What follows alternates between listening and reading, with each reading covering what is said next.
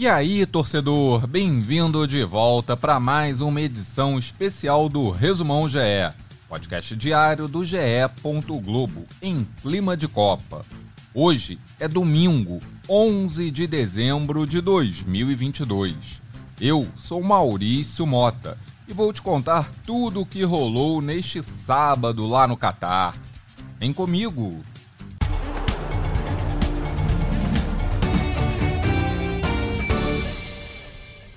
Em jogo histórico, Marrocos derrotou Portugal por 1 a 0 e se classificou para a semifinal da Copa do Mundo. O gol da vitória saiu aos 41 minutos do primeiro tempo, marcado por Enesiri. O atacante subiu mais alto que toda a defesa para cabecear a bola que recebeu de um cruzamento e balançou a rede.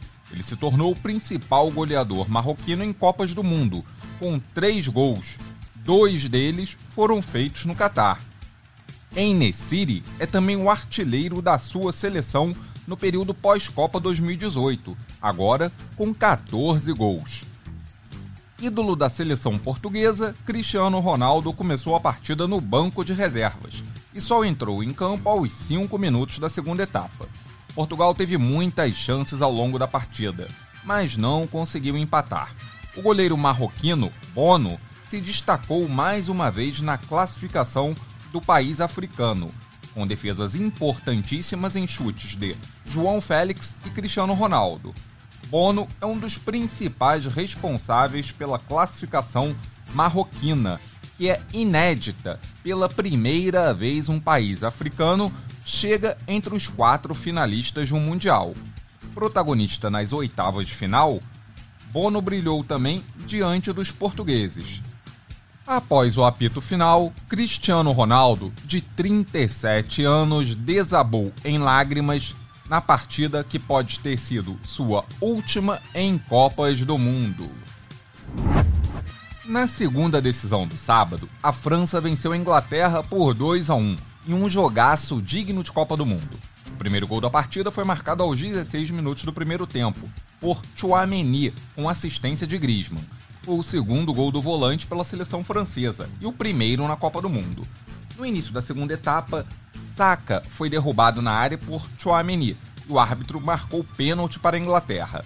Harry Kane foi para a cobrança e igualou o placar. Foi o gol de número 53 do atacante pela seleção inglesa. Aos 32 minutos, com mais uma assistência de Griezmann, Giroud marcou de cabeça o segundo da França na partida. Mas um pênalti foi marcado para a Inglaterra, aos 36, dando a oportunidade de empate para os ingleses. Mas Harry Kane não repetiu a dose da primeira cobrança. O atacante isolou e chutou direto para fora. Foi o sexto pênalti perdido na Copa do Catar e o primeiro chutado para fora. Os outros cinco foram defendidos. Com a chance desperdiçada, a França garantiu a vitória no tempo regulamentar e se classificou para a semifinal do Mundial. É a sétima semifinal da seleção francesa, atual campeã do mundo. A França volta a campo na próxima quarta-feira, às quatro da tarde, para enfrentar Marrocos pelas semifinais. Quem vencer a partida vai entrar em campo contra Argentina ou Croácia, que se enfrentam na terça, também às 16 horas. O perdedor disputará o terceiro lugar no próximo sábado, ao meio-dia. Já no trajeto de volta ao Brasil, Neymar falou neste sábado sobre a eliminação da seleção brasileira diante da Croácia. O camisa 10 afirmou em redes sociais que está destruído psicologicamente e que a derrota nos pênaltis foi a que mais doeu em toda a sua carreira. O atacante, autor do gol brasileiro na prorrogação, foi um dos jogadores mais abatidos após a eliminação na Copa. O craque cobraria o quinto pênalti do Brasil contra a Croácia, mas não teve oportunidade, já que Marquinhos errou a quarta batida e os europeus venceram por 4 a 2.